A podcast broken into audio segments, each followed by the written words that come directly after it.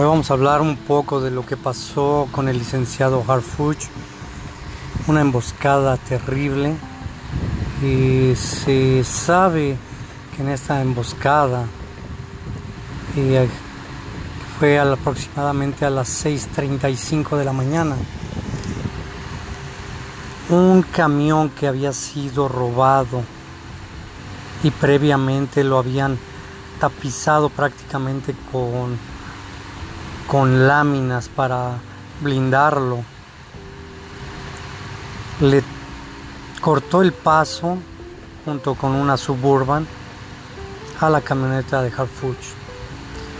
Este hombre que venía como copiloto, al ver la emboscada, se pasó al asiento de atrás y empezó el tiroteo.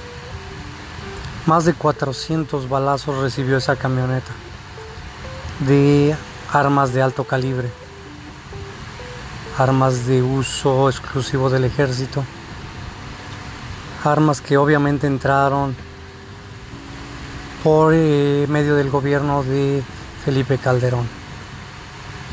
Atrás de esta camioneta del licenciado Harfuch llegó otra camioneta para cortarles el paso. Ya cuando llegó esta camioneta se encontraban cuatro de los sicarios disparándole a la camioneta en los laterales, mientras que los demás, más de 20 personas, disparaban del frente tratando de separar el parabrisas de lo que era el metal para tratar de, de hacer una separación y poder pues con el objetivo que era matar al, señor Harfuch. Fueron dos minutos directos de balacera hacia la camioneta. Como les repito, más de 400 balazos. Muchas, eh, muchos noticieros están diciendo que eh, entraron balas de calibre 50. Eso es totalmente falso. Hubo una entrevista a las personas que hicieron el blindaje de la camioneta. Ellos corroboraron que no se hizo uso de, eh, estas armas Barrett, que son calibre 50.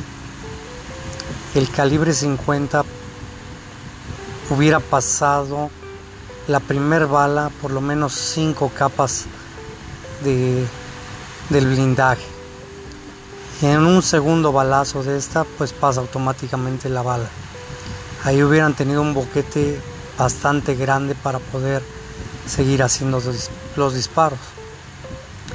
Eh, sí hubo disparos de otras armas eh, que fueron directamente hacia el motor, a las llantas y la mayoría hacia el parabrisas. Como repito, trataban de tirar toda esta, todo este parabrisas, pero no lo lograron.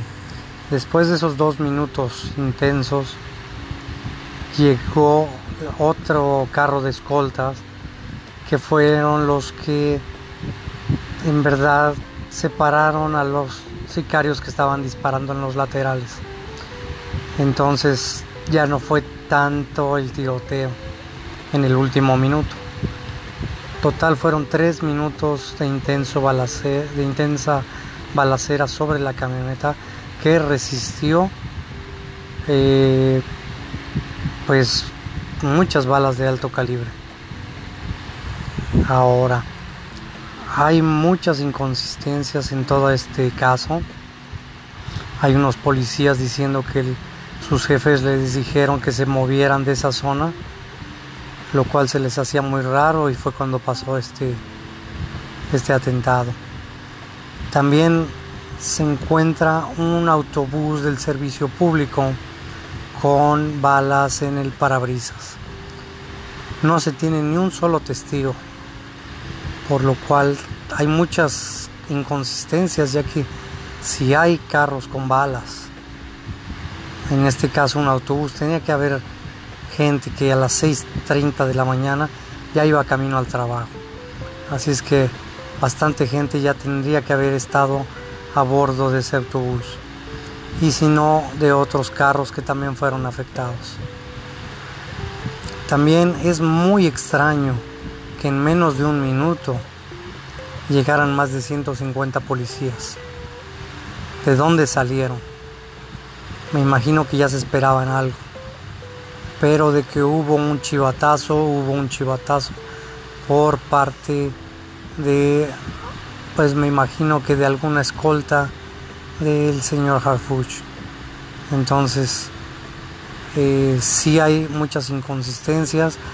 Al líder del grupo de sicarios que fue aprendido no le han podido comprobar nada y lo están acusando por otros delitos que pasaron en otras fechas. Pero de este, de este atentado no le han podido comprobar nada. Han detenido a otras personas, que al parecer van 19 personas detenidas, y a esas sí se les ha dado una detención por intento de homicidio, eh, portación de armas de uso del ejército y otros, y otros cargos. Pero a este hombre no le han eh, tenido que poner ningún cargo porque no le han encontrado. Esta es la lamentada vaca. Él va a quedar detenido en el reclusorio. Lo están deteniendo por otros delitos, como ya les dije, de otras fechas. Y lo van a tener asegurado en algún reclusorio lo más posible para tener tiempo la fiscalía de hacerle un caso y formarle cargos. Otra cosa que también es muy muy extraña es que el licenciado Harfuch eh, mandó un tweet eh, desde el hospital donde decía que estaba bien, que había sufrido el, el atentado y que se lo achacaba al cartel Jalisco Nueva Generación. Es muy aventurado decir que era este cartel cuando pues él hubiera tenido que tener paciencia para tener una información exacta. Si, si bien tenían ya algunos indicios de que iba a haber algún atentado, ellos tienen que cerciorarse que fue hecho por este cartel. Entonces, me imagino que él tiene la información, pues al ser un jefe de policía, eh, no sé si escuchó que le dijeron, tal vez que venían de parte del cartel Jalisco Nueva Generación, o él se lo inventó. Pero sí es muy extraño que esto esté pasando. La posición del el camión y la suburban no son de cuando llegaron. Las cámaras tanto de casas como de la calle no coinciden mucho con los de la balacera. Eh, es muy extraño también que eh, hubo una persona fallecida por alcance de estas balas, eh, una chica de 26 años que iba según hacia su trabajo. Ella al parecer murió de un solo balazo en la cabeza y su hermana o cuñada tuvo otro balazo eh, al parecer en el hombro, nada grave. Pero ¿cómo es posible que después de una hora y fracción hayan dejado pasar a la familia de esta chica a esta zona acordonada donde no podía pasar nadie? Incluso gentes del gobierno no podían pasar. Y pues una familia de bajos recursos entró. Entonces hay cosas muy raras.